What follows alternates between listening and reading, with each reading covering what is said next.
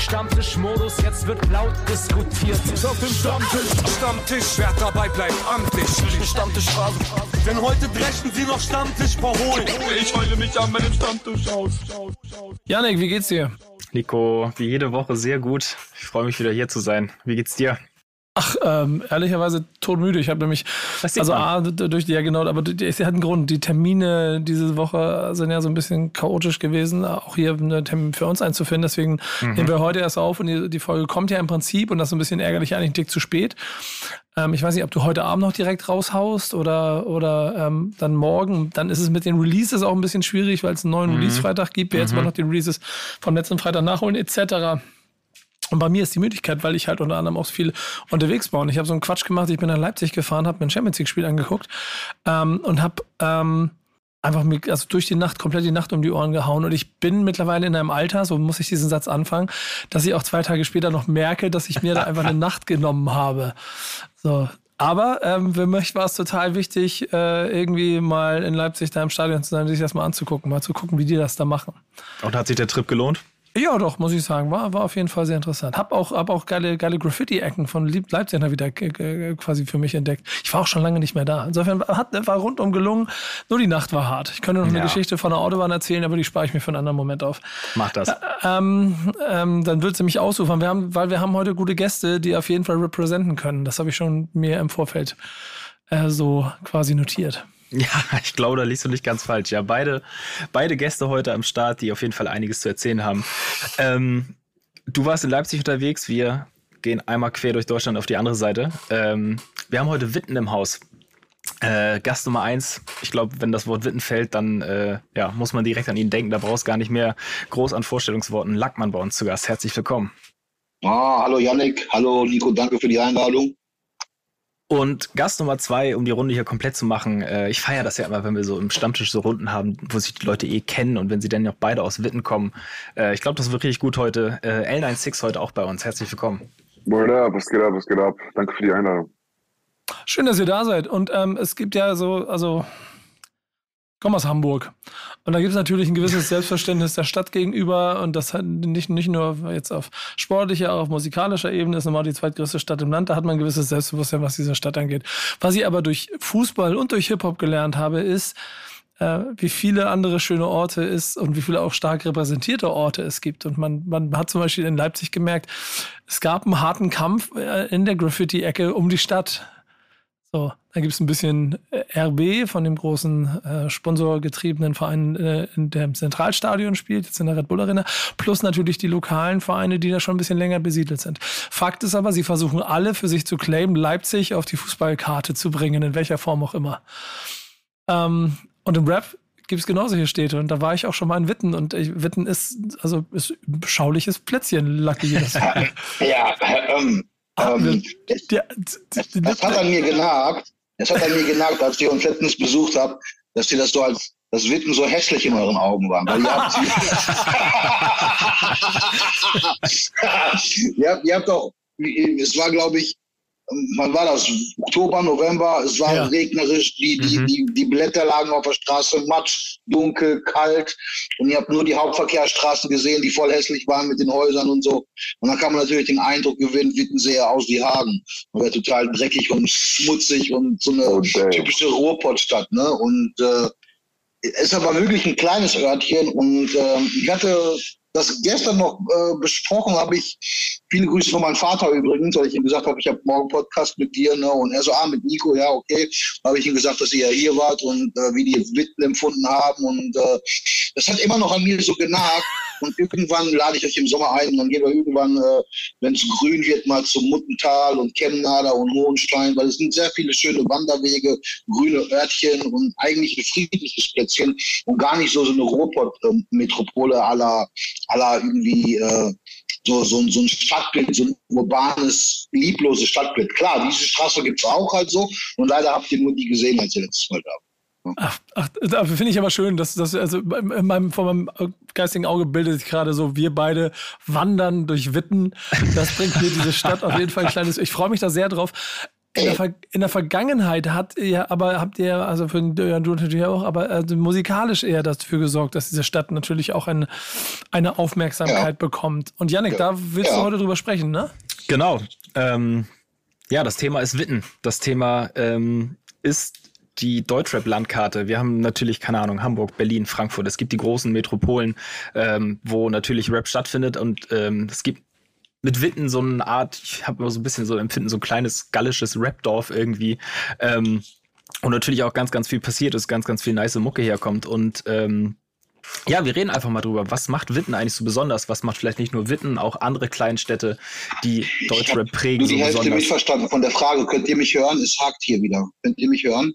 Ja, wir hören dich gut. Ich hoffe, das Internet, das Internet auf deiner Seite spielt mit. Scheiße, Mann, Alter. Lukas, übernimm mal kurz die Frage. Ich schalte okay. mal hier kurz alles ab. Ja, du hast ja bestimmt alles okay. Ich komme sofort. Auch sehr schön, dass wir damit einen Beweis dafür kriegen, wie äh, Witten internettechnisch aufgestellt ist. Das noch bin ich normalerweise nur, noch wollte ich gerade sagen, bin nur aus Berlin gewohnt. Aber wir, wir leiten das Thema nochmal allgemein ein. Genau. Ähm, wir sprechen über Rap City Witten. Wie bringt man seine Stadt auf die Karte? Boah, ja, indem man es halt, also indem man auf jeden Fall den Leuten auch in der Musik klar macht, wo man herkommt, ne?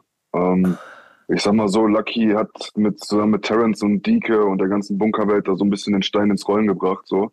Ähm, ich muss auch dazu sagen, dass ich, ich glaube, Witten ist auch nicht so eine Hip-Hop-Stadt, die sich jetzt so nur auf Witten bezieht. Also, das ist nicht nur Witten, Bochum gehört dazu, Dortmund gehört dazu. Wir haben halt äh, Too Strong noch gehabt, wir hatten noch ABS, wir hatten noch ähm, RAG, so, und ähm, das gehört irgendwie alles zusammen, ne? Und ich glaube, wir selber, also die Wittener, die haben sich auch nie so gesehen, dass Witten jetzt die, die Hip-Hop-Stadt ist, sondern der Pott halt einfach, ne? Wir sind Pott, so.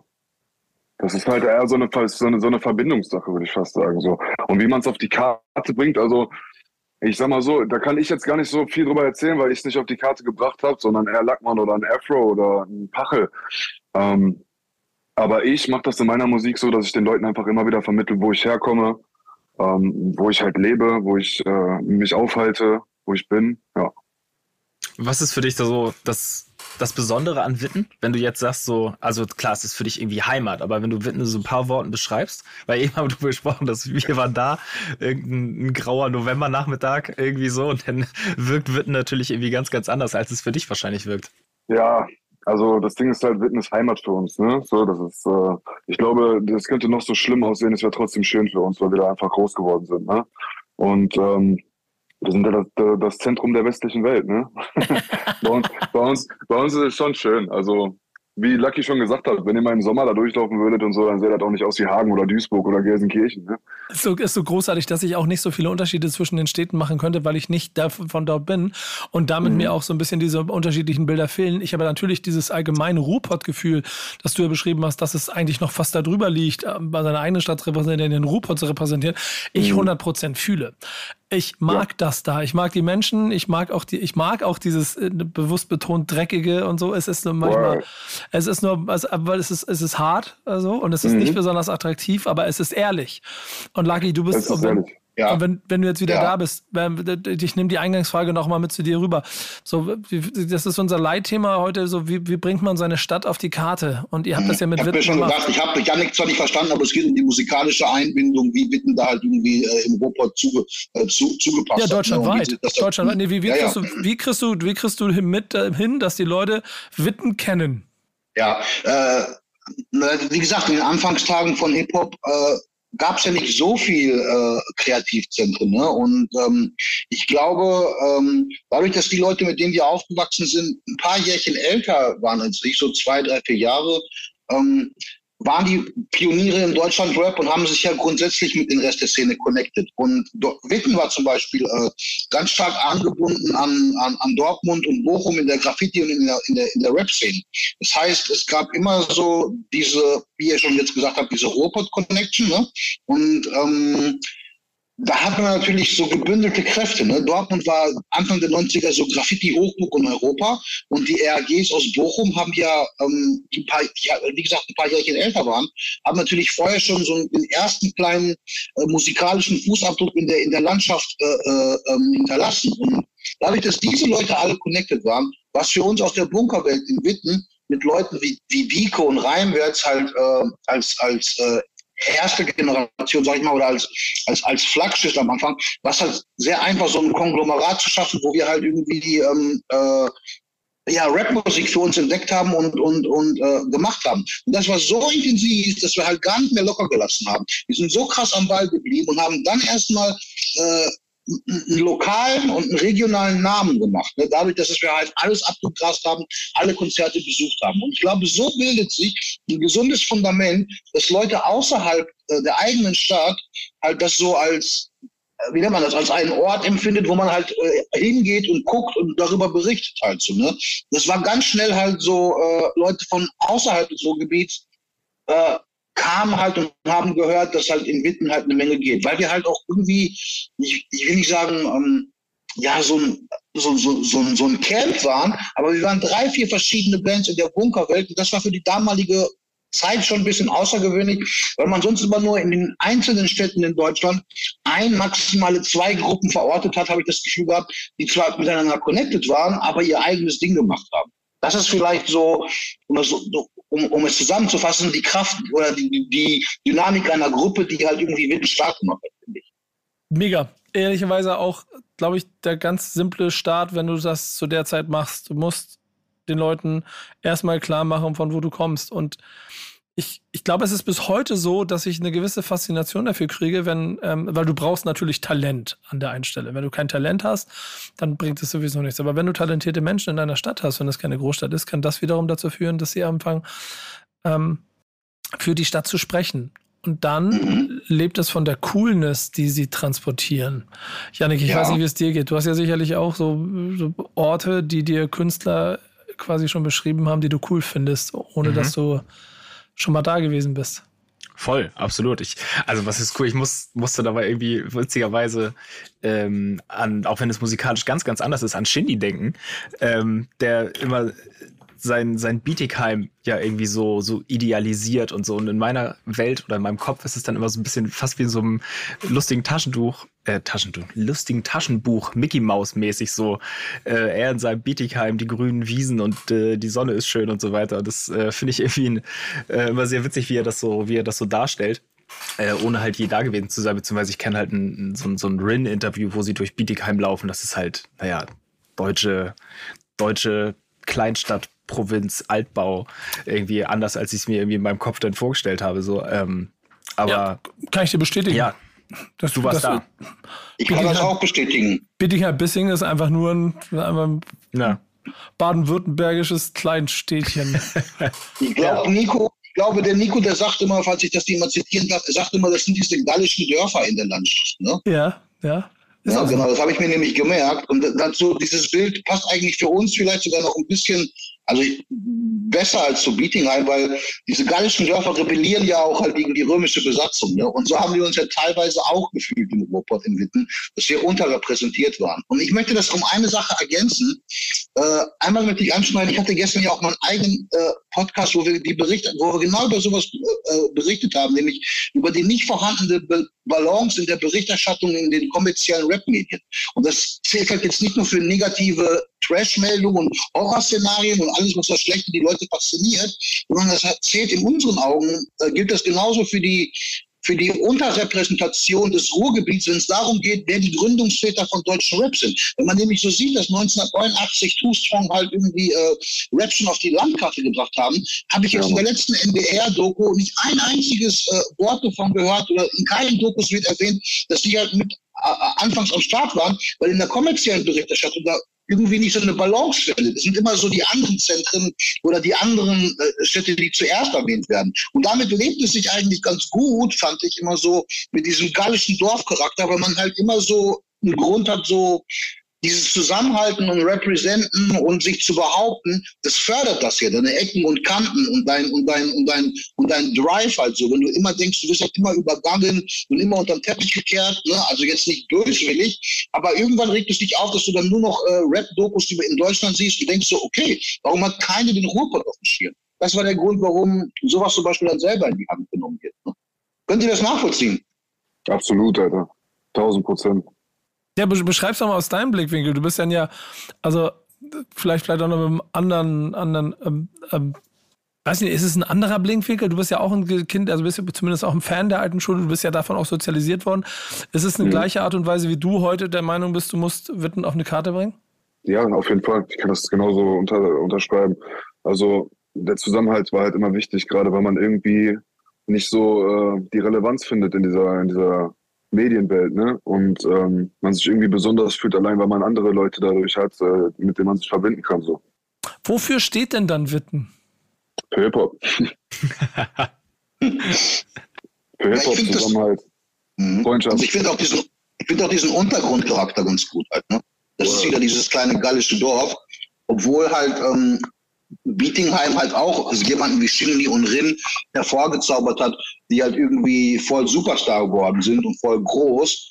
Theoretisch könnte das ja auch vielleicht in Witten eines Tages mal klappen, aber irgendwie steht Witten noch irgendwie für äh, eine andere Art von Rap-Charakter halt so. Die Leute, die Nachwuchs-Rap machen halt irgendwie, davon habe ich jetzt noch, äh, oder so wie Lukas und L96 und die ganzen Jungs, davon habe ich jetzt noch keinen gesehen, der gesagt hat, ich gehe über Leichen oder ich mache alles, um halt irgendwie der nächste Shindy zu werden. Es gibt bestimmt ein paar Young Guns und Kids, die den Traum von Rap Superstar haben, aber irgendwie kriegst du das hier in Witten in die Wiege gelegt, dass das so alles natürlich wächst, habe ich das Gefühl. Vielleicht bilde ich mir das ja auch noch ein, weil ich die Erzählung so schön finde, aber solange kein anderer aus, aus, aus Witten jetzt, sag ich mal, uns überholt oder diese Ambition hat, halt irgendwie äh, alles hinter sich zu lassen und diese vorangegangenen Pfade zu löschen und einfach seinen eigenen Weg zu machen und halt irgendwie voll, ihr wisst schon, was ich meine, voll durchzustarten. Und das, was vorher gemacht wurde, halt außen vor zu lassen, kann man ja nur sagen, hier gibt es so eine gewisse Tradition. Ne? Also das soll nicht verpflichten und sich irgendwie so. so, so, so engstirnig anhören. Aber, aber ich finde halt, Klar ist das ein Stück Mentalitätsfrage und Charakterfrage und eine Frage von dem Ort, wo du herkommst. Äh, aber Dortmund hat ja auch mit Miami Yassin halt irgendwie jemanden geschafft, der zum Superstar wurde, obwohl der halt mit dem, sagen wir mal, Graffiti Too Strong, Bunkerwelt, Hip-Hop, Wittenfilm äh, wenig zu tun hat. Oder Asche aus Bochum hatte auch einen ganz anderen Hype als RG. Das ist vielleicht so ein Generationsding. Aber trotzdem irgendwie steht Witten halt für diese Art von, von Leuten, die halt irgendwie nicht an den Bäumen wachsen halt, ich halt ne? So aus. Also ich muss auch sagen, ich bin da sowieso, ähm, dadurch, dass ich mit der Mucke von RAG und ABS und Kreuzfeld und so groß geworden bin, ist das halt, wie Lucky das gesagt hat, ne? Das wird einem irgendwie in die Wiege gelegt. Wenn du hier so groß wirst und du hast auch vor, hier zu bleiben und willst dein Ding hier machen, dann ist es so eine Art Tradition, dann wie er sagt, einfach Rekeeping. Scheiß drauf, ob du da jetzt der große Superstar wirst oder sonst was. Wir wollen einfach Spaß haben, Musik machen, auf der Bühne stehen. Ja, ich wollte gerade fragen, wie würdet ihr das denn so einschätzen? Witten als, als Stadt und was ihr alles gerade so beschrieben habt, ist das Ganze förderlich oder eher hinderlich, wenn man jetzt, sag ich mal, so eine eigene musikalische Entwicklung, Karrieren anguckt? Ähm, also dieses, was ihr gerade beschreibt, ihr seid irgendwie in Witten und das ist dieser, dieser relativ kleine Kreis und das gallische Dorf. Ja. So, ähm, ist es genau das, was man, was man will, oder steht man sich da vielleicht auch selber manchmal so ein bisschen, bisschen im Weg, das ganze Ding so noch größer zu machen? Also ich glaube, dass es für Lucky damals auf jeden Fall nicht so der große Vorteil war. So. Für mich ist es aber was anderes, weil ich eine andere Generation bin. Und mhm. es, klar gibt es natürlich auch Artists in Witten so, aber ähm, mir, mir hat das schon irgendwie so ein bisschen was gebracht, sag ich mal so. Ne? Dadurch, dass ich äh, Witten so, also für Witten die Fahne hochhalte und man weiß, ich komme halt, also ich bin Wittener, ist es vielleicht nicht immer cool, dass man direkt verglichen wird mit äh, Lackmann oder sonst was, ne? Aber mir, mir hat es auf jeden Fall, glaube ich, mir hat auf jeden Fall, glaube ich, mehr gebracht als Lucky früher. Mhm. Meinst du so ein bisschen so ein, so ein Qualitätssiegel, so Made in Witten, dann weiß man, Beispiel, wenn Witten also, draufsteht, ist Witten drin? Ja, schon so ein bisschen, ja. Würde ich schon sagen. Interessant. Interessant. Ich dachte, ich hätte jetzt sogar eine, eine, Ergänzung oder noch eine andere Sache im anderen Blickwinkel drauf geworfen. Ich dachte sogar, es ist sogar äh, ähm, heute irgendwie eine andere Sache. Also bin jetzt ein bisschen aus der Bahn geworfen, weil das, was Lukas sagt, macht natürlich auch Sinn im Sinne der Tradition. Aber vielleicht ist es ja auch heute, ähm, ich hoffe, das passt jetzt in den Kontext nochmal rein. Vielleicht ist es ja auch heute so, dass man das so als Hintergrund nimmt, aber auch dadurch, dass man, naja, das ist, äh, es gibt ja keine Industrie oder oder oder oder äh, großen Berichterstattung oder eine Plattform entwickeln, um halt äh, draußen in die Welt als Rapper gehört zu werden, abseits der Tradition. Vielleicht ist es ja auch so, dass man sagt heutzutage, ja, ich komme zwar aus Witten, aber ich will mein, äh, meine Rap-Karriere über Spotify heranbringen, über die digitalen Medien, über, über, über den Social Media Output und, äh, und äh, über eine andere Art von Musik auch. Und vielleicht ist das dann irgendwie die Standortbestimmung, wo man ist, gar nicht so wichtig, anstatt das halt, was man als Tool benutzt in der heutigen Zeit. Also natürlich war es damals, äh, äh, wenn Lukas sagt, schwieriger für uns, weil wir hatten keinen, auf den man sagen konnte, äh, der war vor uns da. Aber heutzutage ist es ja auch irgendwie schwierig, finde ich, oder?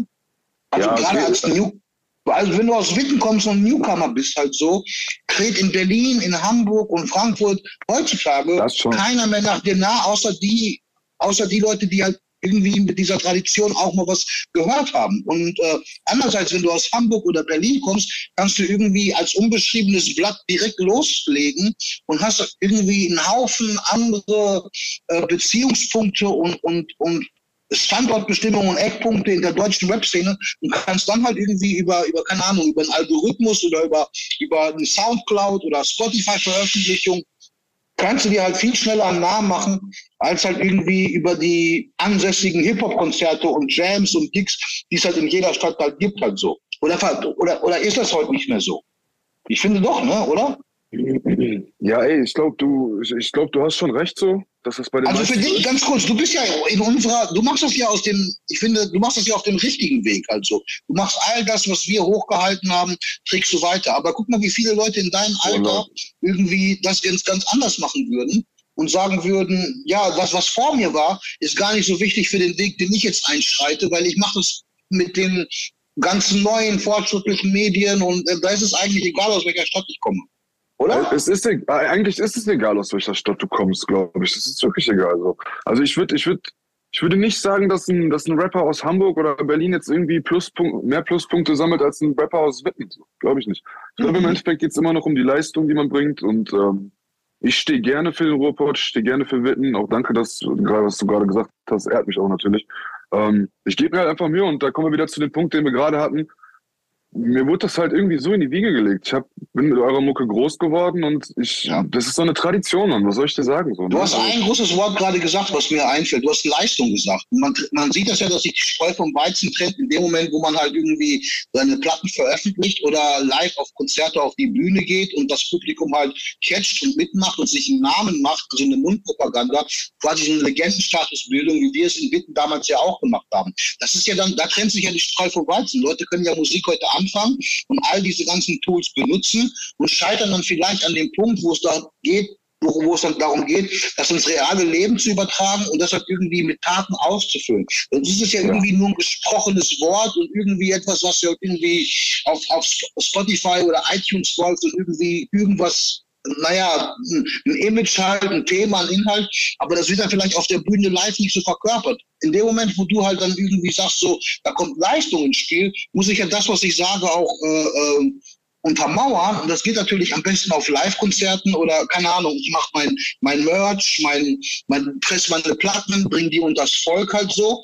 Das ist halt vielleicht nicht so wichtig heutzutage, um Superstar zu werden, aber das ist ja auch eine Form von Leistung halt so. Ich finde, das ist die größere Leistung, als halt irgendwie per Knopfdruck und Klicks halt irgendwie in der digitalen Welt eine Basis, einen Hype oder einen TikTok-Content zu kreieren und dann halt irgendwie so groß zu werden und so. Weil da muss man halt irgendwie, wenn es dann darauf ankommt, wenn dieses, wenn das der Fall ist, muss man das ja auch irgendwann, wenn die Leute dich dann sehen live, musst du das ja auch untermauern halt so. Umgekehrt ist es viel einfacher, wenn du live hast, Live-Talent hast, wenn du rockst, wenn du halt ein gemachter Mann bist, wenn du dich dann entscheidest, so, ich habe jetzt alles geschafft, mir eine gesunde äh, Plattform gemacht, irgendwie äh, einen Grundbaustein gelegt und jetzt äh, mache ich mein, sagen wir mal, ein Promotion-Ding, zieh das mal richtig durch dann sehen die Leute oder dann weißt du ja für dich auch, dass du das backen kannst in der Eventualität, dass die Leute dich irgendwann mal live sehen, weil du nicht mehr, weil du vorher schon ein beschriebenes Blatt gewesen bist halt so. Und viele Leute machen das andersrum. Die sind ein unbeschriebenes Blatt,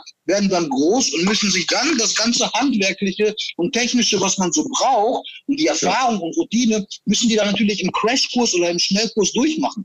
Und das ist natürlich irgendwie, die, daran scheitern, sondern denken sie auch, oder die denken sogar vielleicht, ah, ist ja doch gar nicht so cool, Rapper zu sein. Hat ja mhm. doch nicht so viel mit, mit, mit, äh, mit Autos, Glimmer, Blink, Blink und Social Reichweite und Status zu tun, sondern man muss ja tatsächlich irgendwie, keine Ahnung, seine Texte können, man muss schreiben können, man muss fleißig im Studio sein, man muss live rappen können, man muss halt irgendwie eine Präsenz haben, man muss auch einen Charakter und eine Aura haben. Und das kannst du dir natürlich nur schärfen, wenn du auf Live-Konzerten auch vielleicht mal ausgebucht wirst oder applaudiert wirst oder lernst, ein Publikum unter Kontrolle zu haben oder Interviews zu geben oder im, im Meeting halt irgendwie äh, Sachen zu, zu, zu verfolgen und, und bei, bei Interviews halt äh, äh, Anstöße zu geben, halt schnell denken ne? und solche Sachen ja. dabei sein. Gibt ja voll viele Artists, die heutzutage das zum Superstar geschafft haben und gesagt haben, ey, ich will gar keine Interviews machen, da fühle ich mich unwohl, weil ich weiß gar nicht, was ich den Abseits davon erzählen will. Und es könnte eher ein schlechtes Licht auf mich als Person wirken, als jemand, der gar nicht weiß, was er macht. Das sehe ich ja voll oft. Leute haben keinen Bock auf Interviews, weil die dann vielleicht vermeintlich sich gar nicht so, äh, äh, so, wie nennt man das? Naja, so zeigen, wie sie in, in der, in der, in der, in der, in der Promotion-Welt wahrgenommen werden, als der Superstar, der halt irgendwie immer gleich bleibt oder mit den Roller tanzt und so. Und dann siehst du ihn halt irgendwie am Interview und denkst halt so, okay, ist ja gar nicht so berauschend oder, oder so, ja. so eine, so ein, der hat gar keine so, so eine Aura, die einen einnimmt oder so, weißt du? Nicht nur das, vor allem, wenn er nicht weiß, worüber er redet, so. Ja. So kann man es natürlich auch sagen. Ja. ja. Äh, äh, ich habe eine Frage noch darum, bevor wir hier auch zu euren Themen kommen. Ähm, würdet ihr nicht anders klingen, wenn ihr aus, äh, aus einer anderen Stadt kommen würdet? Boah, ich weiß nicht. Weiß also ich nicht. glaube schon, ich glaube, man ist immer das Produkt von seinem Umfeld, ne? Auf jeden Fall. Aber bevor das Umfeld dich prägt, prägt ja auch deine, deine Familie und deine Bildung und deine Erziehung dich halt selber. Das heißt, als Charakter bist du vorher vielleicht schon, keine Ahnung, arrogant und extrovertiert oder schüchtern und eingebildet oder was auch immer für menschliche Wesenszüge man hat. Und dann nimmt man halt noch die, die Farbtöne seiner Umgebung äh, mit ein in diesem, in diesem Paket. Kommst du aus einem Kindergarten-Umgebung, bist du halt voll der chillige, friedliche Typ. Kommst du aus der Hut mit Gangbangern und schlechten und schlechten, ihr wisst ja, was ich meine, Street-Gang-Attitüde oder so, wirst du halt schnell mal zum Abzieher oder, oder zum, zum härteren Typ halt so. Das beeinflusst, glaube ich, schon. Gerade in Hip-Hop so, weißt du. Wenn du jetzt halt irgendwie aus einer Ecke kommst halt irgendwie und machst irgendwas in digitalen Medien oder bist IT-Student oder so, vielleicht verbringst du da mehr Zeit irgendwie hinter dem Bildschirm und in dieser äh, virtuellen Welt, sodass dich halt dein Umfeld gar nicht so prägen kann, egal woher du kommst. Aber wenn du immer draußen unterwegs bist und, diese, und, und, und das Leben halt irgendwie aufsaugst, aufsaugst, dann reflektierst du es ja irgendwie und dann prägt das natürlich auch deinen Charakter. Und du wiederum trägst mit deinem Charakter auch dann die Leute, auf die du abfärbst, abfärbst und die du halt beeinflusst. Verstehen, das stimmt. Also ich muss auch sagen, ich ähm, kann sein, dass wenn ich in Berlin groß geworden wäre, ich vielleicht äh, halt echt, äh, weiß nicht, Bushido gehört hätte oder so, ne? Aber mhm. ich bin halt hier groß geworden und ich, ähm, ich habe auch angefangen, Kreuzfeld zu hören zu einer Zeit. Klar gab es da schon YouTube und äh, man hat schon irgendwelche Streaming-Portale benutzt, aber war jetzt noch nicht Spotify oder so am Start und ich bin halt wirklich auf die Musik durch einen Kollegen gesteppt, der mir das auf eine CD gegeben hat, ne? Also ähm, so bin ich zu der Musik gekommen und das war dann irgendwie so der, der erste richtige Hip-Hop, den ich gehört habe. Das hat mich direkt so gepackt halt einfach, dass es für mich nie was Besseres gab. Und das hat mich geprägt. Meine, mein ganzes Umfeld hat das gehört und das war dann halt auch so ein bisschen der Stil, an dem wir uns da anlehnen, sag ich mal. Ne? Wobei du auch deinen Stil und den Stil noch in deine eigene Richtung noch weiterentwickelt hast. Ich habe dir ja immer ja, gesagt, ich habe dir immer gesagt, du bist 20 Jahre zu spät geboren worden, weil du all das, was wir verkörpern, weil all das, was wir verkörpern, du halt nochmal weiterentwickelt hast und dir halt irgendwie äh, ähm, aufgesaugt hast. Ich habe dir ganz oft gesagt, bei, der, bei deiner, wenn du die, die Beat-Auswahl, die du machst, ne, die ist ja noch boombappiger als halt irgendwie das zweite Kreuzfeld-Album zum Beispiel. Oder mhm. noch düsterer als halt irgendwie Too Strong und RG und noch deeper als halt irgendwie profan gewesen ist. Und dann sieht man dich auf der Bühne, zwei Meter groß und mit Volldampf rappen. Da denkt man so, okay, das könnte auch der Lange gewesen sein früher. Also verkörperst du all die besten Schnittstellen und entweder bist du 20 Jahre zu früh geworden oder 20 Jahre zu spät. In einer Zeit, wo halt alle 20-Jährigen halt irgendwie ganz andere Ansätze, Antriebe und Sounds picken, hast du etwas für dich gefunden, Und das ist ja das Schöne daran, was du halt irgendwie so mit Leib und Seele verkörperst. Und nach, und das ist immer so, das bemerke ich ja, weil du ganz oft mit uns live aufgetreten bist. Ne? Du hast jetzt ganz oft mit uns, warst du auf Tour, Lackmann, Untouchable, Kreuze, das immer äh, äh, als äh, Support-Act gespielt. Und wenn die Leute dich nicht kannten, dann waren die halt irgendwie bei dem ersten Track halt haben die halt geguckt. Beim zweiten Track haben die es gesagt und nach deinem Auftritt waren die halt stehend applaudiert. Ich meine, das gibt ja keine bessere Bestätigung, als die Leute halt irgendwie von seiner Sache zu überzeugen. Ne? Das ist ja das, was man äh, als Leistung, das ist das, was ich als Leistung meinte, Überzeugungsarbeit macht, wenn man halt äh, nach der Show die Anfrage exponentiell gesteigert hat. Das ist ja jedes Mal passiert. Ich kann mir nicht einmal vorstellen, dass du halt irgendwie die Leute kommen wegen einem Lackmann-Konzert, du spielst Vorband und danach fragen sie dich halt irgendwie, woher du kommst. Bessere, eine bessere Visitenkarte kannst du ja gar nicht abgeben bei einem Konzert. Ne? Ja, das stimmt. Hm. Was soll ich dazu sagen? Ja, Danke, also, also, wir, wir, wir, haben, wir haben ja auch noch eure Themen, die ich mit einfließen lassen will. Und du hast es schon ein paar Mal angedeutet und viel von dem, was du eben gesagt hast, zahlte eigentlich auch schon ein, Lackmann. Ähm, ich, ja. ich nehme mal dein Thema, deine Frage mit auf. Warum, warum, warum ist der Ruhrpott eigentlich so medial unterpräsentiert, wie du es beschreibst? Woran, woran liegt das, das eigentlich? Ja das weiß ich ja auch nicht. Das habe ich gestern in meinem Podcast auch versucht zu, zu, zu erörtern, weil ich halt nicht, weil das ist ja eigentlich eure Seite und eure Metier. Ich Siehst du, Janik, du bist schuld. Du musst jetzt antworten. Ja. ich, bin da, ich, bin der Zugucker in der Berichterstattung und merke zum Beispiel. Aber du machst ähm, doch einen Podcast. Du bist doch jetzt auch Teil der Medienberichterstattung. Ja, also und das, war, das war ja auch, deshalb bin ich ja auch auf die Frage gekommen, warum gibt's in der, warum gibt's keine Balance in der Berichterstattung der kommerziellen Medien halt. Egal, wir haben das gestern so aufgedröselt zwischen Realmedien und auch Hip-Hop-Medien, wo man stellt halt fest halt irgendwie, also das hat jetzt nichts mit dem Ruhrpott zu tun, aber man stellt fest halt irgendwie, dass die dass die Leute zuerst auf die Schreckensnachrichten gucken, Todesunfälle, Erdbeben, Katastrophen, Klimakrisen, wenn sie Nachrichten sehen. Und im Hip-Hop-Bereich wird halt zuerst geguckt, halt, wer hat wen, wer ist gestorben, wo gibt's ein Beef, ist irgendwo äh, ein Gerichtsurteil besprochen, hat sich irgendjemand ein Distrack gemacht, irgendwie irgendjemand irgendjemanden geschlagen. Das sind die Sachen, die am meisten geklickt werden. Und dann ja. habe ich mir gedacht, so, das ist halt irgendwie so. Vielleicht liegt an der Faszination der Gesellschaft. Es ist gar nicht so ein Hip-Hop-Ding halt irgendwie. Und dann habe ich mich gefragt, so die unter das, das kann nur so sein, ähm, dass man als Ruhrpott unterrepräsentiert ist, wenn es darum geht, so, wer hat mit deutschem Rap angefangen? Weil die Leute, die, die auch angefangen haben, wie Heidelberg, Stuttgart oder Hamburg oder Berlin hinterher, weil die das einfach vielleicht lauter in den, in, also die haben lauter gebellt, die haben das lauter in den Wald herausgeschreit. Das kann für mich ein Faktor sein, dass ich denke, das hat mehr Aufmerksamkeit für die Leute erzeugt halt so. Abgesehen davon, dass es eine größere Standort ist mit mehr Menschen und mehr, mit mehr äh, Einwohnern und Population, muss natürlich auch das, das äh, Representen irgendwo als kleiner Faktor mitgezählt haben. Vielleicht haben wir im Ruhrpott uns halt irgendwie mehr auf die Kultur konzentriert oder mehr auf das auf das Community-Ding, anstatt zu sagen, äh, ja, wir sind die Gründungsväter gewesen. Anders weiß ich nicht. Also es ist schwierig, es ist eine schwierige Frage ne, für mich. Ich, also Janik, be bevor ich was sage, der, der, der, Head of Content, der Backspin. Ja, was, was soll ich dazu jetzt sagen? Also, ey, ähm, ich habe auch gedacht, also ne, guck mal, als es quasi ne, die ganze Zeit von der Lackmann jetzt eben so erzählt hat, so da, keine Ahnung, da war ich irgendwie zu, zu jung, um das irgendwie so richtig ne, zu greifen, mitzuerleben, wie auch immer so.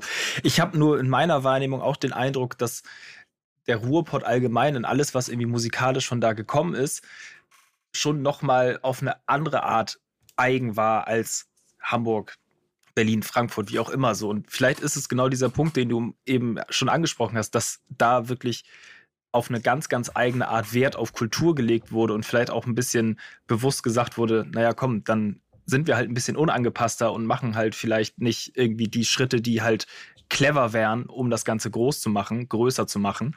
Ähm, dass es dadurch halt wirklich diese, ist jetzt auch schon zwei, dreimal gefallen, hier diese, diese gallische Dorfcharakter dadurch einfach so entstanden ist. Ähm, mhm. Ich kann es mir auch nicht anders erklären, keine Ahnung. Das ist aber einfach so. Ma ja, Ma Marketing, Marketing, ist alles, ob man es nun möchte oder nicht. Manche machen es bewusst, manche machen es unbewusst, aber eine gewisse, eine gewisse Art und Weise der Außendarstellung mit Formen wie den Schoß der Kolchose oder äh, Eimsbusch sorgen halt dafür, dass Städte eine Repräsentanz kriegen, die im Pott ja in der Breite genauso da war, aber nie vereint. Ja, genau. Und in der ersten Generation haben wir das tatsächlich als Versäumnis halt irgendwie gehabt, das irgendwie so zu machen. Während du halt irgendwie, äh, es gab die Kolchose, Mongo-Klick, wie du schon gesagt hast. Ne? Genau. Ne? Äh, und dann aber, wenn die Leute, weil Janik gesagt hat, er ist ein bisschen jünger jetzt und hat das gar nicht so mitbekommen. Ich glaube, wenn jemand irgendwie ähm, angefangen hat mit Rap, so wie wir angefangen haben, zu Zeiten, wo, keine Ahnung, PA, KC Rebel und Miami Yassin on the peak waren mit ihren Songs, dann hatten, dann hatten die vielleicht das Gefühl, irgendwie, äh, äh, dass der Ruhrpott auch maßgebend und tonbestimmt ist. Es gibt nämlich immer diesen Schlachtruf im Ruhrpott, den gab es halt schon zwei, dreimal. Das gab es auch zu der Snagger- und Pillar-Zeit, die als zweite Generation waren. Dieses Der Pot is back Movement. Es wird ja immer gesagt, der Pot is back, der Pot is back, der Pot is back. Dem liegt ja als Voraussetzung zugrunde, dass der irgendwann mal nicht mehr am Start war in der Berichterstattung und dann wieder halt irgendwie zurückgekommen ist. Während er im Untergrund immer so ein bisschen köchelt und unterrepräsentiert ist, gibt es dann immer so ein, zwei Acts, die für eine jeweilige Generation das Gefühl vermitteln, dass man sagen kann, hört mal in den Medien, der Pot is back, der Pot is back. Also es gibt ja auch, ich meine, PA Sports, Casey Rebel, Miami Yashing, wer sie alle sind halt und Asche und so, die sind ja, die sind ja, vielleicht schreiben die sich aus dem Ruhrpott, also vielleicht schreiben die sich Ruhrpott nicht so auf der Fahne, aber die kommen ja aus dem Ruhrpott. Und Leute, die dann halt irgendwie mit deren Musik aufwachsen, die, äh, vielleicht können die, vielleicht können die für sich entscheiden, ja, das nehme ich als Standortbestimmung wahr, oder ich nehme das als einfach jemanden, der halt äh, super erfolgreich im Rap-Business generell ist und so. Und, und und, und jetzt halt ein Superstar geworden ist. Wisst ihr, was ich meine? Also das muss man, dass man das, dass man, dass man auf diesem Generationen-Ding unterscheiden muss, warum es halt irgendwie unterrepräsentiert war und jetzt vielleicht nicht mehr so ist. Könnt ihr den Gedanken nachvollziehen? Ja, du, du als ehrlicherweise, guck mal, es, es gibt ja äh, immer bestimmte, wie soll man es beschreiben? Ja, das es sind nun mal Leuchttürme. Und vielleicht auch die Art und Weise, wie du Dinge beschreibst, die dafür sorgen, dass die Leute dich als Region wahrnehmen. Und ähm, NRW ist ein maßgebliches Gegenbeispiel zu Berlin gewesen in einer Epoche, wo sich Berlin und NRW in den 2010ern die Köpfe heiß geredet haben rund um den Beef, den sie gemacht haben. Da war das voll repräsent. Und da ging das ja von bis, da ging es im Prinzip um das ganze Bundesland und um die Größe des Bundeslandes. Und in der Zeit war Hamburg relativ uninteressant.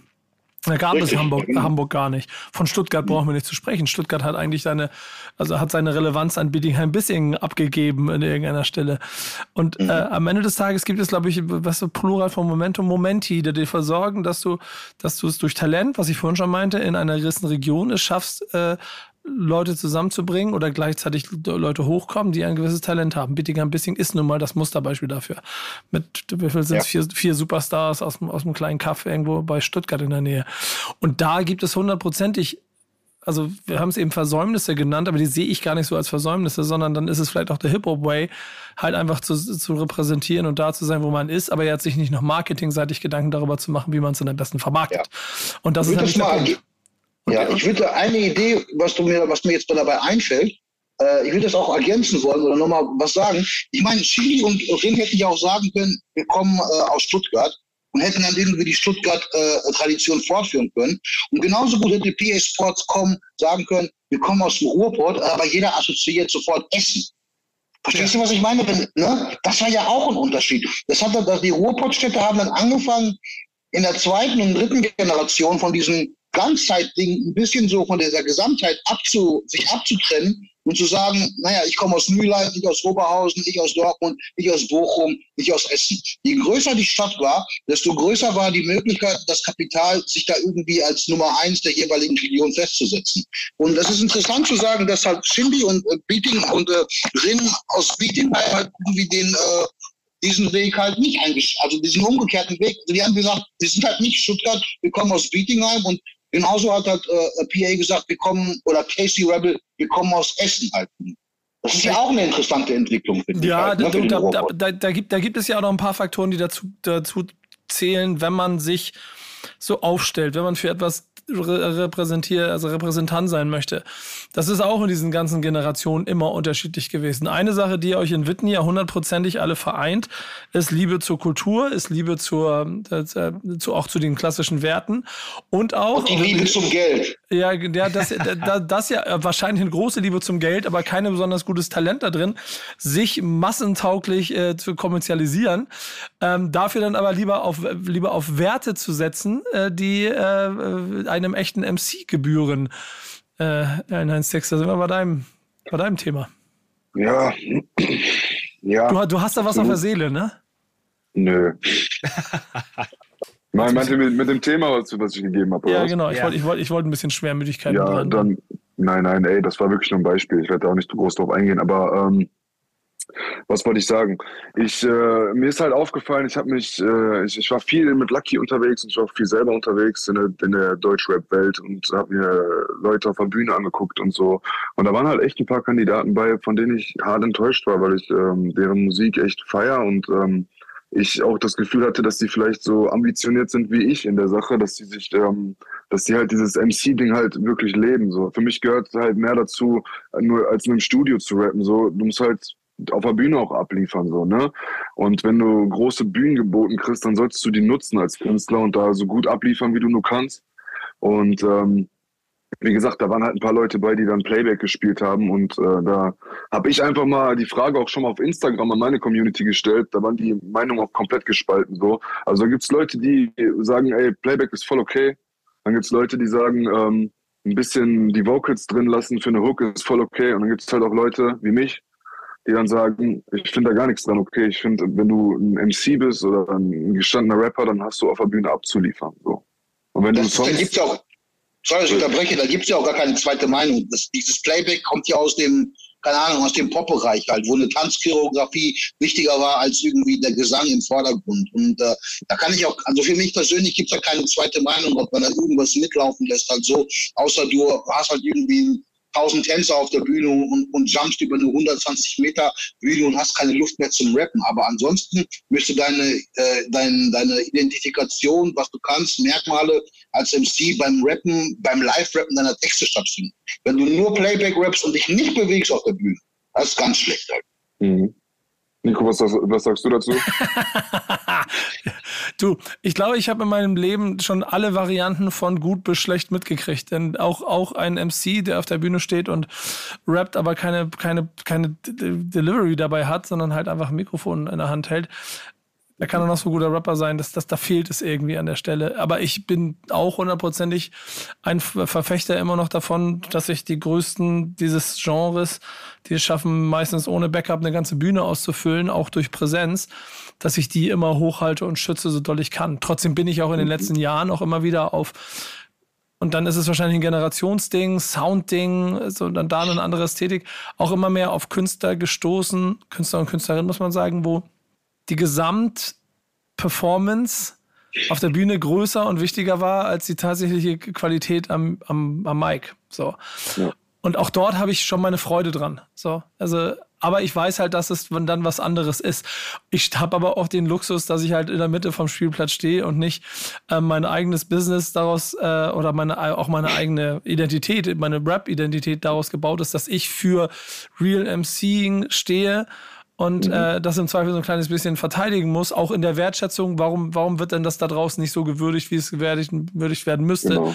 etc. pp. Das ist schon auch ein Konflikt. Ich glaube aber, dass wir uns heute, was das angeht, auch in so großen Bubbles mittlerweile befinden, dass es überall eine Würdigung dafür gibt. Und da ist im Zweifel die Tape-Fabrik wahrscheinlich eher der Raum, wo man punktet, wenn man live auf der Bühne komplett durchperformt, als vielleicht sogar das Splash Festival mittlerweile, wo ja auch es dann immer wieder in den letzten zwei Jahren, Janik wird es auch miterlebt haben, auch genug Künstler gab, die auf der Bühne dann mehrfach betonen müssen, dass sie offensichtlich die einzigen heute sind, die live ins Mikrofon rappen.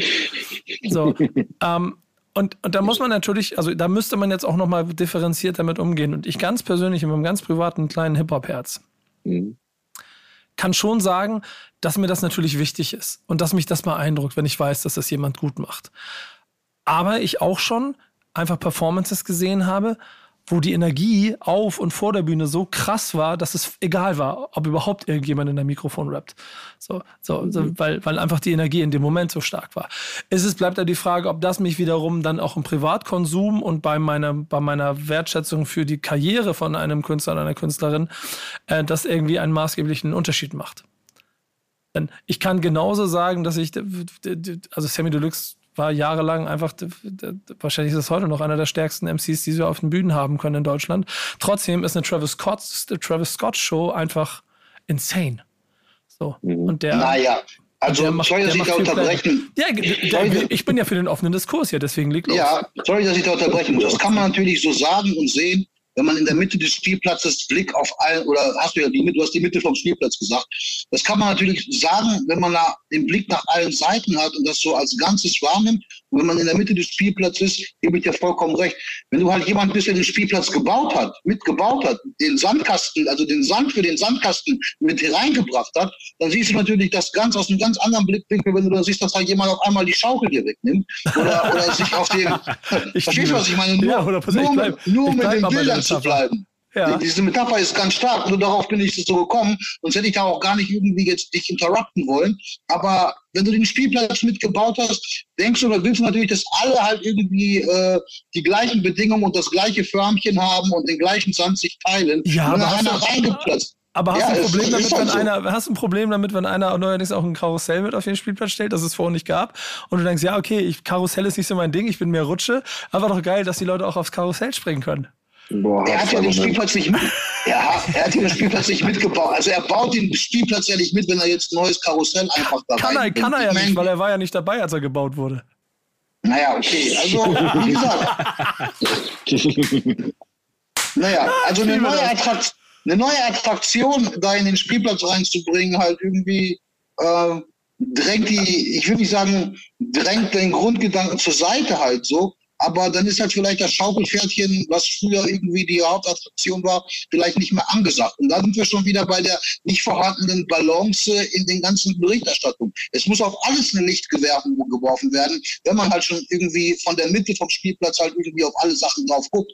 Dann ist die Hauptattraktion halt irgendwie ganz schnell angesagt. Alle sind auf dem Karussell. Und das ist halt der sogenannte Hype. Und der geht dann auch irgendwann wieder vorbei. Und ein paar Leute wie Lukas werden immer noch sich aufs Schaukelpferdchen äh, springen und sagen so, ey, das gibt mir das Feeling von dem, von dem Spielplatz, wie er früher einmal war. Aber wie findet ihr übrigens mein, wie findet ihr übrigens mein neues Outfit? Ja, das, das, das können die Leute im Podcast leider nicht hören, aber ich würde Ihnen gerne. Weihnachtsbaum. Wollte ich, also würde ich gerne beschreiben, ja. dass, dass Lucky während, während des äh, Quatschens hier sich alles ins Gesicht und an die Kappe gehangen hat, was er irgendwie offensichtlich auf dem Küchentisch gefunden hat. Sieht sehr gut aus. Ja. Solltest du auch in der Öffentlichkeit tragen. Ich ja. mache jetzt auch ein Nächst, Foto davon. Nächste, das, ist mein, das ist mein nächstes Karussell als Bühnenoutfit. Ja, wollte ich also, ich mache auch ein Foto von dir, damit wir das Gesicht, damit wir sichern können, damit du weißt, wie du auf der Tapefabrik auszusehen hast. Du hast yes, äh, so, sehr gut, das gefällt mir sehr gut. Machen wir. Aber es ist ehrlicherweise, finde ich, trotzdem auch mit dem Metapher ein ganz schöner ähm, Kreis, der sich schließt um all das, was wir hier gemacht haben. Denn Witten, und ihr seid die Repräsentanten dieser Stadt oder gehört mir zu den Repräsentanten dieser Stadt, zeichnen sich ja genau durch ein bestimmtes Werteprofil aus. Und ich glaube, es ist heute mehr denn je auch immer an sich selber, weil die Relevanz von Medien ist ja noch wieder der andere Punkt dabei. Wir sind Multiplikatoren ähm, vielleicht auch in einer gewisser Art und Weise Einordner und vielleicht auch ein bisschen Tastemaker, aber nicht massenbewegend, um auf etwas, ähm, also wir, wir, beeinflussen nicht die Massen daraufhin, ob sie jetzt Apache hören oder Lagmann. Wir können den Hinweis darauf geben, was es denn alles gibt und das versuchen wir hier bei Backspin natürlich zu machen und deswegen seid ihr auch hier und repräsentiert diese Stadt und steckt euch irgendwelche Sachen in die Nase, von denen ich nicht weiß, was es ist. Es wird auf jeden Fall absurder da vorne. Fakt, Fakt ist aber, ihr habt es geschafft und das ist dann deine, Lukas, deine, deine Aufgabe in der nächsten Generation Generation auf jeden Fall dafür zu sorgen, dass die Stadt Witten immer weiter auf der Karte bleibt. Und damit vielleicht auch ein Beispiel dafür ist, wie sich auch, sag mir schnell drei Städtenamen, die irgendwo in der Pampa sind, dass wir auch Potsdam, Buxtehude und äh, Hintertupfing. Ja, genau. Wie die, äh, wie die auch sich auf die Karte packen können. Denn ich glaube, da ist Witten schon auch mit den Startmöglichkeiten sehr, sehr gutes Beispiel. Und deshalb vielen Dank auf jeden Fall für euch. Du hast ja auch gerade wieder aktuell Mucke rausgehauen. Ne? Ich glaube, Ende letzten Jahres kam ein Album, ne? Bei dir, Lukas? Ja, Ja, ja, ich habe ein Album rausgehauen. Das Ding ist ein bisschen riesig geworden. Es hat 25 Songs. Bisschen um, riesig, Alter. und, und 45 Feature-Gäste oder was? so ungefähr. Da sind echt super viele Leute drauf. Ähm, aber, aber, aber da der letzte, ein kleiner Satz dazu, eine Frage da. Es wirkt alles wie auch eine, wie eine Wertschätzung in einem ich nenne immer, ich rede immer von Bubbles heute. Ne? Also mhm. Wertschätzung innerhalb einer, einer, einer Subszene in dem, also du, man hat das Gefühl, du hast da auch viele Leute um dich rumgekarrt und, und auch Leute bekommen, die alle Bock hatten, einfach weil es für die Sache ist. Ne? Kann man das ja, so beschreiben? Auf jeden Fall, gerade in dem, ich habe ja ein Ding da mit Harris gemacht. Ähm, der hat auch, wo wir im Auto zusammen saßen, meinte auch zu mir, also ey, Mann, es hätte sein können, dass ich dir einfach gar nicht antworte, aber ich fand das irgendwie geil, was du machst, weil, das, weil du so ein bisschen die Fahne der alten Schule hochhältst und äh, wir machen das. So. Und ähm, ich weiß nicht, vielleicht, vielleicht äh, funktioniert das genau deshalb, weil ich da einfach ein bisschen äh, denke, wie die Leute, die es halt damals gemacht haben. Ne? Es ist auf jeden Fall ein Hörtipp. Ähm, LAK auch zweimal, glaube ich, mit dabei, ne? Das ist auch ja. soweit, glaube ich. Ja. Ich habe hab dafür aber Geld bekommen ich hoffe, ich, ich, hoffe, ich hoffe, dein, dein handelsüblicher fünfstelliger Feature-Preis ja. äh, wurde da gezahlt, damit, damit ja, wir den Marktpreis noch ein bisschen. Ich wollte einfach nur sagen, wie wohl ich mich fühle, wenn wir fachsimpeln und quatschen über Rap. Ist natürlich ganz klar, dass Lukas all sich die Features äh, über seine Reputation verdient. Ja, siehst du. Ähm, wie wahrscheinlich, aber, aber, pass mal auf, ihr, ihr, sollt, ihr sollt ja auch alle Classics mitgebracht haben. Und Lukas, ich gehe davon aus, du hast die, du hast die quasi die, also die, die Anzahlungen für Features, die in der Vergangenheit kommen, schon damit gemacht, dass du dein Classic wahrscheinlich von A bis Z durchgepumpt hast, den du mitbringst, ne? Ja, schon. Ich meine, ich habe ich hab auch Afro aufs Album bekommen. Das war für mich ein absoluter. Äh, aber das, ist, das sind ja auch so Sachen, das sind für mich diese, diese. Deswegen mache ich halt Musik, ne? Kann ich nur sagen. Ich mache Musik, um einfach Mucke mit den Helden meiner Jugend zu machen. Ne? Ich habe da Spaß dran, ich liebe das, ich finde das einfach geil, mit solchen Leuten Musik zu machen und dass ich dann auch im Endeffekt noch Afro dazu bekommen habe, dass gerade er, der macht ja jetzt wirklich nicht viel und auch nicht mit jedem und das habe ich, das, das hat mich total geflasht. So, ne? Und äh, ja, zu dem Classic, den ich mitgebracht habe, äh, das äh, Untertage-Ding, ist halt das Album, was mich wirklich am meisten geprägt hat. Ne? So. Also ich kann es auswendig von, von vorne bis hinten, jede Line, ich kann alles auswendig davon. Würdest du sagen, das ist, das ist, das ist, so, also das ist also quasi zur, also zu einer Grund- und zwar auch schulischen Grunderziehung gehört. Äh, so, äh, keine Ahnung, äh, ich, bei, bei Kreuzern und Jakob bin ich, würde ich sogar eher sagen, die Partner-EPs und Ruhrpott AG äh, äh, ähm, unter Tage, dass man da, dass man diese Sachen gehört haben muss, sonst darf man sich nicht mehr auf den Straßen bewegen. Also wenn du Ruhrpott bist, auf jeden Fall. Also Kreuzfeld Jakob, ähm, das äh, Gottes Werk Kreuzfelds Beitrag-Album auf jeden Fall. Ach, äh, ABS, Kinder, Kinderspiel, Lucky ist das Kinderspiel, ja, ne? Mhm. Das, dann ähm, Too Strong, die drei von der Fangstelle. Muss das muss man einfach alles kennen, oder nicht? Also, ja, also wir waren ja, wir waren ja mit dem Gotteswerk schon hochgechartet und fast schon im Mainstream verankert und die Leute haben außerhalb der Szene für uns äh, auch draufgeblickt und Bericht erstattet. Ne? Von RTL über Joy und Magazine, Frauenmagazine waren alles dabei. Hey, ich äh, unterschreibe dir, das einzige Album, was ich auswendig konnte, von vorne bis hinten, ist das RG Unter Tage Album. Ein Feature ja. von Afro zu kriegen, ist ein Ritterschlag, den man den man, den nicht jeder kriegt, weil er halt nicht mit jedem Musik macht. Und es ist tatsächlich auch in meiner Jugend das prägendste Album gewesen. Und äh, auch wenn ich heute noch immer noch äh, bei Top 5 MCs Deutschland ever aufzählen muss, äh, zähle ich als ersten Afro auf und höre bei Nummer drei auch auf, weil ich nicht mehr als drei halt irgendwie habe. Also Lukas und ich haben in diesem Sinne genau gleiche, eins zu eins gleiche Sozialisierung. Wir haben dieses RG-Album irgendwie stark beeinflussen lassen, waren froh und dankbar, wenn wir mit diesen Leuten auf Tour waren und Musik gemacht und äh, die waren auch die Helden meiner Jugend. Und äh, wir waren ja auch uns, wir waren ja auch auf der gleichen Labelheimer. Wir haben getourt, wir haben mit denen, wir sind auf deren Album auch vertreten. Das war so eine krasse Bindung, dass wir im Studio, wir wollten so sein wie die. Wir wollten im Studio so rappen wie Afro und auf der Bühne so sein wie der Lange von Two Strong. Das war irgendwie Philips und mein, also das war das, was Kreuz und Jakob gesagt hat. Wenn wir das schaffen halt irgendwie, live so zu sein wie Too Strong dem, und im Studio so zu rappen wie RAG, dann haben wir das Beste aus beiden Welten. Und wenn die uns was gesagt haben, das ist jetzt etwas, was halt irgendwie heutzutage nicht mehr passiert. Wenn die uns was gesagt haben, dann haben wir hingehört. Das heißt jetzt nicht, dass jeder alles das machen muss, was ich sage, aber die Beeinflussung, wie jemand schon, ne?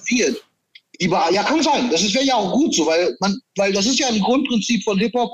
Each one, teach one. Das, was du gelernt hast, gibst du auch weiter. Und ich gebe dem Lukas ja nichts weiter, was ich mir jetzt selber ausdenke, was ich für eine gute Nummer halte, sondern das, was mir die Leute auch vorgegeben haben und was ich dann durch meine eigene Verifikation gesagt habe, okay, das, das macht Sinn, das, das stimmt wirklich so. Ich habe das überprüft, das stimmt, das gebe ich genauso weiter. Und wenn ich ja irgendwas gelernt habe und damit auf die Schnauze gefallen bin, von jemand anderem, der mir einen Tipp gegeben hat, dann gebe ich dir das auch weiter, dass man damit auf die Schnauze fallen kann. Also ich, wir haben, wenn die sowas gesagt haben, einfach hingehört, um was zu lernen. Nur so wirst du ja besser. Du, kann, du wirst ja nicht automatisch als der schlauste Mann im Raum geboren, sondern kannst dich ja immer nur emporirren. Und genau das haben wir gemacht zu einer Zeit, wo man halt auch gar nicht wusste, wie rappt man im Studio richtig ein, äh, wie hält man das Mic auf der Bühne, wie performt man seine Tracks auf der Bühne. Da mussten wir alles halt irgendwie äh, äh, alleine durch, beziehungsweise mit einer ganz kleinen Hilfe von den, von den Leuten, die wir erwähnt haben. Und äh, wenn du so deine Skills schärfst und dein, und, dein, und dein Charakter bildest, dann bist du natürlich irgendwann auch ein richtiger MC und Rapper, weil du halt durch diesen Flaschenhals gegangen bist, durch diesen Flaschenhals der Talentschmiede. Und heutzutage steht das den Leuten ja vollkommen offen oder die umgehen diesen Flaschenhals und sind sofort bei der, bei der, keine Ahnung, bei der Getränkeproduktion. Also das ist ein ganz großer Unterschied zu, zu, zu damals. Ja. Es ist auf jeden Fall ein Klassiker, über den ähm, ich glaube, auch dieser Runde bestimmt schon mal jemand gesprochen hat. Aber für euch da draußen Pflichttermin ähm, unter Tage RAG muss man einfach gehört haben, wenn man sich über Deutschrap unterhalten möchte. Zumindest einmal zu verstehen, was da los ist und weil man den Robot verstehen möchte. Ähm, mhm. Punkt, sehr Punkt. Ähm, was, was schön ist, du kannst es bei Spotify hören. Das heißt, es ist mittlerweile auch zugriffbar für, zugreifbar für jüngere Generationen, für jeden, der sich den Streamingdiensten äh, verpflichtet hat. Was mit deinem Classic nicht geht, äh, Lagmann. Und äh, ich muss ja. dir sagen, ich freue mich sehr über dein, über, dein, über dein Classic und bin auch genauso ja. traurig darüber, dass ich ihn da nicht finde auf den Streamingdiensten. Erzähl. Ach, gibt es Focus Daily gar nicht auf Spotify? Nein, nee. gibt es nicht. Aber bei YouTube. Ah. Bei YouTube findest Aha. du einen Stream. Ja. Ja, und jetzt, ja. Kann, jetzt, kannst du, jetzt kannst du wieder Onkel mal ganz kurz erzählen, was da eigentlich genau los ist, warum es so, warum es so gut und wichtig ist. Also, also das war so krass. Das Album kommt zu einer Zeit für uns in, in, in für unsere Jugend kam das da raus, wo halt äh, Deutschrap in vollem Gange war und wir uns halt in amerikanischen Gefilden immer noch beheimatet gefühlt haben und halt viel Ami-Zeug gehört haben. Und als wir das erste Mal Bionic gehört haben, die erste Single von dem Album, haben wir halt natürlich keine Images gehabt. Wir kannten kein Bild. Wir kannten nur die Lyrics und den Beat. Und unser Bild von diesem Typen, der da rappt, entstand halt irgendwie, naja, durch den Sound so, dass das der krasseste Gangster und Street-Dude sein muss, den es halt überhaupt gibt. Zu krass waren einfach die Wortgewalt und die Bilder und das Gefühl und die Emotions, die er transportiert hatte. Und dann kam nämlich der Grund, warum ich ihn so faszinierend fand, dann kamen zwei Sachen zum Tragen, wo man halt so, so was erfahren konnte. Man hat also wir waren, nur zur Einordnung, totale East Coast Rap Fans. Boom Bap, Street, New York, all das, was es halt auch rausgemacht hat. Und dann hört man, dass der Typ aus Los Angeles kommt. Und dann haben wir gedacht, wie, warte mal, Los Angeles zu dem Zeitpunkt, das war Tupac und Snoop Dogg und G-Funk. Das war so diese, naja, das war so, das mag zwar vielleicht Gangster und hart gewesen sein, aber vom, von der lyrischen Finesse und von der Toughness des Sounds war das halt irgendwie für alle East Coast Rapper und deutschen Primo-Fans, sag ich mal, war das halt so Kindergartenmusik. Das war so weich Gummibärchenmusik, weil es halt so melodiös war, G-Funk, Sing-Sang und immer, die, immer die gleichen Lyrics, keine krassen Rhymes und so. Und dann kommt er mit so einem, so Manifest von East Coast Sound, wo du dachtest so, ey, das hätte auch krass aus der Bronx sein können oder Brooklyn. Total hart, total Consciousness, aber so rough, das hat mich total umgehauen. Deshalb war das für mich so ein Album, was ich so aufgesogen habe. Und dass mir dann jemand gesagt hat, das war das zweite Exposement irgendwie, als mir dann jemand gesagt hat, ja, der Typ ist nebenbei Lehrer, da habe ich gedacht, das kann nicht sein. Ich habe gedacht, der ist, ich habe gedacht, der kommt aus der Hut und alles, was der halt, ich meine, der kommt ja auch aus der Hut, aber ich dachte, der wäre halt, der, der, vielleicht liegt es an Los Angeles. Ich dachte halt, der wäre voll der, der roughe Gangster, weil er halt daherkommt, aber er macht halt voll den roughen East Coast Sound. Ne? Und erst als ich dann nachdem ich gecheckt habe, dass er irgendwie connected ist mit The Alcoholics, Liquidation Crew, die ja auch aus Los Angeles, sag ich mal, stammen, aber auch schon immer so einen New York-Film gefahren haben, kam für mich halt irgendwie die, die, die Puzzleteile zusammen. Der war für mich so wie halt irgendwie so eine Harry Potter Insel in, in, im Kosmos, wo etwas eigentlich existiert, was gar nicht existieren könnte. Man muss sagen, zu dieser Zeitpunkt kannte man halt nur East Coast, West Coast. Das war auch so ein Beef, wo man dachte, West Coast ist immer automatisch Dr. Dre, NWA, Snoop Dogg, Tupac und sowas. Das hat für mich zum, zum, zum Classic gemacht, muss ich sagen. Ne? Danke für diese Rede. Und sie bringt ziemlich ja, viel von dem auf den Punkt, was ähm, auch ich damit verbinde. Also ich bin damals auch eher durch Zufall darauf gestoßen. Ich kannte ihn vorher nicht. Und aus diesem ganzen Liquid Crew-Umfeld, so, äh, es war halt auch mit Day Lady People so eine andere, andere Bubble. Der Alcoholics und so. Alles, das ein bisschen anders war, als das, was ich sonst aus dem Westen kennengelernt habe. Und das ist eine dieser, diese Platte ist für mich eine dieser Hidden Secret Alben, die ich heute noch gerne, gerne höre, die auf jeden Fall einen anderen Status hätten, wenn es die auch noch auf Streaming-Plattformen geben könnte, weil du noch mal, mal ein bisschen Zugriff drauf hast. Liquid Connection ist ein Brett so, einer, mhm. der, einer dieser Posse-Track zusammen mit Phil the Agony and the Alcoholics damals. Mhm. Ähm, aber auch Focus Daily mit Evidence, Never Lose Touch, uh, Lowland Anthem. Mhm.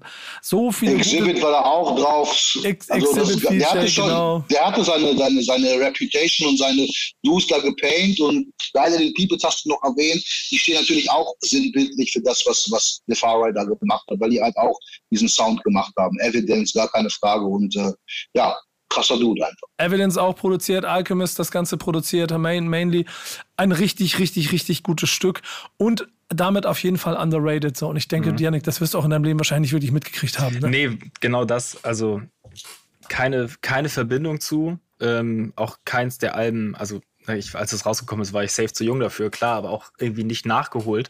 Ähm, aber jetzt natürlich in Vorbereitung auf die Folge dann bei YouTube irgendwie angehört und deswegen meinte ich gerade so underrated. Also das ist, ist ein wirklich richtig krasses Album, was ich mir jetzt definitiv nochmal von vorne bis hinten geben muss, so weil ich es noch nicht gemacht habe bisher. Aber so rein beim, beim Durchskippen hörst du das schon. Ähm, das steckt mhm. richtig, richtig viel drin. Da freue ich mich sehr drauf. 25 Jahre alt, ne? Der wird, wird 26 dieses Jahr. Ist ein richtig altes Album und es ist noch richtig fresh. Das gleiche gilt auch für unseren Classic übrigens. Und das ist jemand, der auch einen runden Geburtstag feiert. Produzent Mastermind aus Deutschland ist und der 2009 ein Album rausgebracht hat, auf das sich vor allen Dingen in der Generation, die damit dann aufgewachsen ist, glaube ich, ungefähr jeder und seine Mutter darauf einigen kann, dass das eine Klassik ist.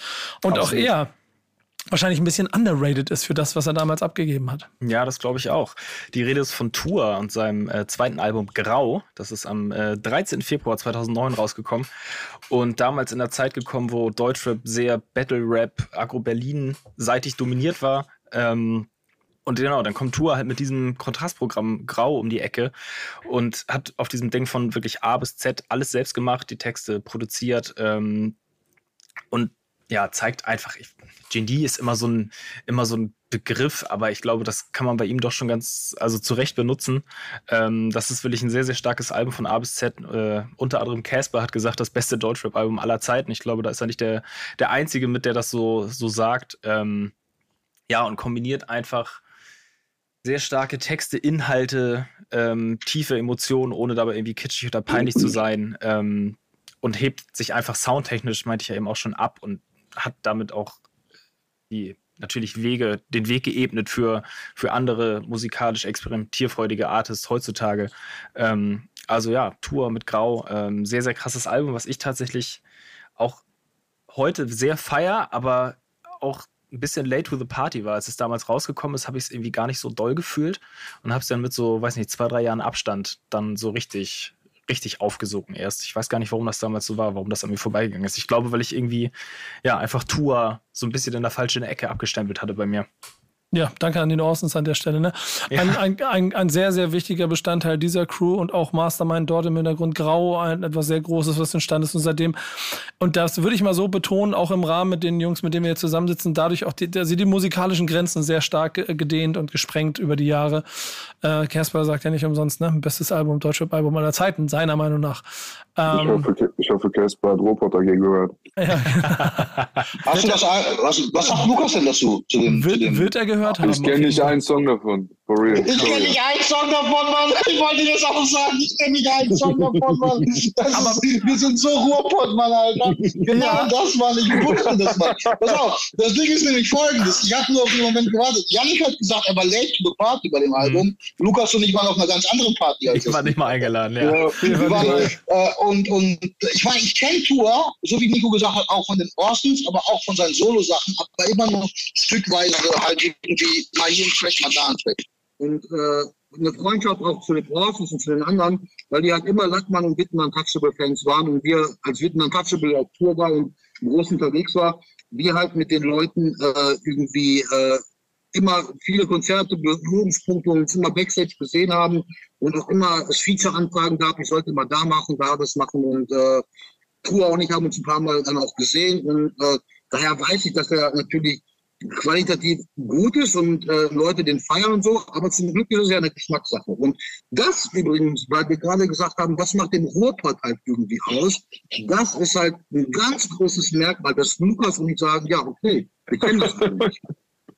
Ja, aber das ist, das genau das, bringt's auf den Punkt. Genau das bringt's auf den Punkt, was der Ruhrpott ist. Wirklich. Man kann es Oh. nicht besser zusammenfassen. Wir hätten das alles skippen können auf diese eine Frage. Ja, und aber, aber am, Ende, am Ende geben wir euch dann damit sogar noch eine kleine Hilfestellung, denn dazu sind wir auch da an dieser Stelle. Wir haben eine Playlist, die heißt Thank Backs When It's Friday, in der wir jeden Freitag euch Songs zur Verfügung stellen da draußen und euch zeigen, was es sonst alles noch da draußen in der Welt der Musik, in der Rap-Musik gegeben hat. Und denen damit auch mittlerweile weit gedehnten Linien von dem, was Leute in das Genre mit reinpacken. Und dort picken Yannick und ich uns jede Woche drei Songs raus. Diese Woche war es ein harter Kampf um einzelne Nummern, wo wir uns nicht, nicht einig waren. Wir haben aber jeweils drei, ähm, drei Songs rausgepickt. Und ich, äh, ich erzähle mal meine drei und dann könnt ihr mal gucken, ob ihr die kennt, ob ihr sie hören wollt und äh, ob ihr vielleicht damit auch Bock habt, euch damit zu beschäftigen. Der erste ist eine Nummer, die ich äh, äh, relativ auf Rotation höre seit Freitag aufgrund des Gesamtpaketes. Ähm, Rennen von Tom Hanks und Disaster. Ähm, ein, ein, ein unheimlich treibender Beat und also macht wahnsinnig viel Spaß. Auch, auch beide mit ihren Verses. Ich habe ich hab sehr viel Freude daran und ähm, ich, ich bin, bin, was Tom Hanks angeht, auf jeden Fall, das habe ich auch schon hier ein paar Mal erzählt, auf jeden Fall sehr, sehr, sehr äh, hoffnungsvoll, dass er so mit einer der Generation, die so ein bisschen nach Desaster entstanden ist, dass die gemeinsam so dafür sorgen, dass diese Stadt wieder ein bisschen mehr auf die Karte kommt. Schöne Grüße nach Witten an der Stelle. OG Ja, mit. Knacks. Stuttgarter, ebenso ähm, mit einer Nummer, die ein bisschen anders war, aber die irgendwie mir ganz gut gefallen hat. Die so, also ich habe ich hab von dem so ein paar Songs schon mal gehört hier und da ist aber nicht so viel hängen geblieben wie bei dem. Ich, ich, ich weiß nicht, ich mochte die Art des Songs. Das ist, ich kann es schwer beschreiben. Ist so ein, kann, wir können, Janne, kannst du es beschreiben? Nee, auch nicht, aber ich kann nur dazu fügen, dass er bei mir auch in den, sagen wir mal, in die Top 5 gelandet wäre. Ja, das war irgendwie, war der gut, irgendwie eine geile Performance, hat Spaß gemacht, auch ein bisschen anders als das, was ich erwartet hätte und ich glaube, das war's. Und das gleiche gilt wieder, dann bin ich wieder zurück in Hamburg, Schrägstrich, glaube ich, ähm, Berlin, ne? Ähm, ähm, morgen mit einer Nummer, die heißt Fahrtwind, zusammen mit Stacks 102, ähm, Drum and Bass mit Rap. Und Auf jeden Fall was anderes, ja. und auch wieder was anderes und hat mich aber auch gecatcht. Mhm. Und weit weg von dem, was ähm, äh, man in Witten an der Tankstelle hören würde, aber ähm, trotzdem der Tipp an euch, Jungs. Jetzt kommen die drei von Yannick. Yes, meine drei. Ähm, mein erster Song, äh, Chima Ede mit Minivan Freestyle. Ähm, ja, Bars, Bars, Bars auf einem relativ düsteren Beat. Ähm, also finde ich einen starken Song und ich feiere das eh. Er bringt ja nicht so regelmäßig Mucke raus, aber immer wenn denn was kommt, ähm, wird er für, mein, für meinen Geschmack auf jeden Fall verlässlich abgeliefert. Deswegen mein erster Pick. Ähm, Song Nummer zwei, auch eine etwas düstere Nummer, Dissy und Döll ähm, mit Schatten Part 2 ja, einfach eine Kombi, die für mich einfach sehr gut funktioniert. Ich mag ähm, vor allen Dingen Döll sehr, sehr, sehr gerne, weil es einfach inhaltlich immer stark ist, was, was er abliefert. Ähm, und eine Kombi funktioniert das für mich halt auch auf der Single super gut. Deswegen äh, mein zweiter Pick. Und als dritten Song habe ich von äh, Layla Lügenbold dabei. Der fällt soundtechnisch ein bisschen raus. Das ist mehr RB als wirklich Rap. Ähm, aber trotzdem einfach eine sehr, sehr starke Nummer, auch eine sehr starke Stimmung. Und ich finde Lügenbold ist einfach, das ist ein geiler Titel, das ist einfach ein nices Wort. So, das, ich habe, ohne, bevor ich den gehört habe, ich habe den gesehen, habe gedacht, Lügenbold, das klingt schon nice. Fand ja, vor allem, vor allem benutzt sie das Wort, glaube ich, während des, ich weiß nicht, ja. ob das, das also, ist so, das ist so, das habe ich, glaube ich, zuletzt im Kindergarten gesagt, Lügenbold. Ähm, und und ich, ich hätte ja auch, Layla hätte ich auch, Shima Ede hätte ich auch gehabt. Shima Ede war auf jeden Fall Rap-Ehre, die da, die da hochgehalten wurde. Ja. Und Layla war so ein bisschen mein 90er Jahre R&B-Herz das sie angesprochen hat mit einer 2024er Version. Ähm, beides Empfehlungen auch von mir an dieser Stelle. Yes, und die letzte Empfehlung. Ja, und die letzte Empfehlung ist, wenn ihr es noch nicht gemacht habt in eurem Leben, ne, setzt euch in äh, ein Transportmittel eures Vertrauens, fahrt nach Witten und guckt euch da mal um. Dann versteht ja. ihr ein kleines bisschen mehr, warum die Leute sind, wie sie sind und warum der Sound ist, wie er ist. Und wenn ihr Bock auf das habt, was die machen, dann hört rein. Ähm, bei dem einen werdet ihr es hoffentlich in den letzten 20, oh Gott, Dicker, 25 Jahren Karriere schon irgendwann mal mitgekriegt haben. bei dem anderen gibt's äh, jedes Jahr, habe ich das Gefühl, ein neues Album gerade. Insofern und jedes Mal 25 Songs und die komplette äh, Real-Rap-Welt wird mit eingepackt. Äh, das sind die Empfehlungen, die wir an letzter Stelle geben. Vielen, vielen Dank, dass ihr beiden dabei gewesen seid. Kann ich, kann ich eine Sache noch in eigener Sache kurz abschließend sagen? Um ja, sehr schön. Dein, dein Sound wird immer beschissener. Dein Sound wird immer beschissener, deswegen kriegst du die letzten Worte hier. Will ich gar nicht haben. Ich habe es vorhin schon vergessen. Ich will eine Sache in eigener Sache äh, sagen, weil wir ja über Witten geredet haben. Am 9.3.2024 feiert äh, das äh, Debütalbum von Witten Untouchable, It Was Witten, zehn Jahre Jubiläum. Und wir spielen im Bahnhof Langdrea äh, ein Jubiläumskonzert. Ähm, wir pressen das Album nach, äh, wir machen Merch, äh, das kann man alles bald mit einem Bundle online bestellen. Es gibt Social Media Content dazu, also alles on vogue und top modern. Und man muss halt deshalb immer diese Jungs erwähnen, Les Kareem, Lackmann, für Witten Untouchable, weil die natürlich Witten, die heißen ja Witten Untouchable nicht umsonst, weil die nach Kreuzel Jakob und nach Lackmann natürlich auch eine Gruppe waren, die um die 2010er bis 2016, 17 halt Witten Untouchable wieder, also Witten wieder auf die Karte gebracht haben. Und das ist ein ganz krasser Bestandteil dafür, dass eine Entwicklung immer nachvollziehen kann. Die sind ja ein ganz anderer Sound als Kreuzig Jakob und Bunkerwelt und äh, quasi die zweite Generation von Witten. Und äh, deshalb war es mir wichtig, wenn wir so abschließend über Witten äh, reden, dass wir die Leute nicht unter den Teppich kehren, die halt irgendwie weiterhin äh, äh, die Fahne hochhalten. Lukas macht das natürlich heutzutage nochmal in der vielleicht dritten Generation oder mit einem boombettigeren alten Sound. Aber Witten Untouchable hat ja auch irgendwie zu diesem, zu dieses, dieses dieses gallische Dorfstatus, dieses Wittenflavor auch nochmal manifestiert und auch nochmal Zement darunter kommt, indem wir halt drei Alben ganz schnell rausgebracht haben, die von den Leuten halt auch äh, alle gefeiert wurden, womit wir lange live auf Tour waren und ganz lange einen Basis, einen Hype hatten und so ein Movement kreiert haben. Das Darf man nicht vergessen. 9.3.2024. Ihr seid gerne eingeladen. Übrigens, Lukas spielt übrigens auch als Vorbild. Das schließt sich wieder der Kreis zu diesen ganzen Live-Geschichten. Und wenn ihr vorbeikommen wollt und euch das mal geben wollt, 9.3.2024, Bahnhof Langendreher, zehn Jahre etwas mit. Word up. Großartiges Ende auf jeden Fall. Ähm, spätestens das ist ein Tipp für euch alle, wenn ihr nach Witten fahren wollt. Macht's am 9.3. Das wird gut. Das kann ich euch jetzt schon bestätigen. Danke, ihr beiden, dass ihr da wart. Danke für die Einladung. Danke, dass ihr da wart. Es war uns eine Freude. Schöne Grüße, Janik. Ne? Schöne Grüße, Nico. Das war der Backspin Stammtisch. Bis nächste Woche. Tschüss. Stammtischmodus, jetzt wird laut diskutiert. Auf dem Stammtisch, Stammtisch, wer dabei bleibt amtlich. Stammtisch Phase. Denn heute brechen sie noch Stammtisch verholen. Ich heule mich an meinem Stammtisch aus. Backspin. Backspin. Backspin. Backspin.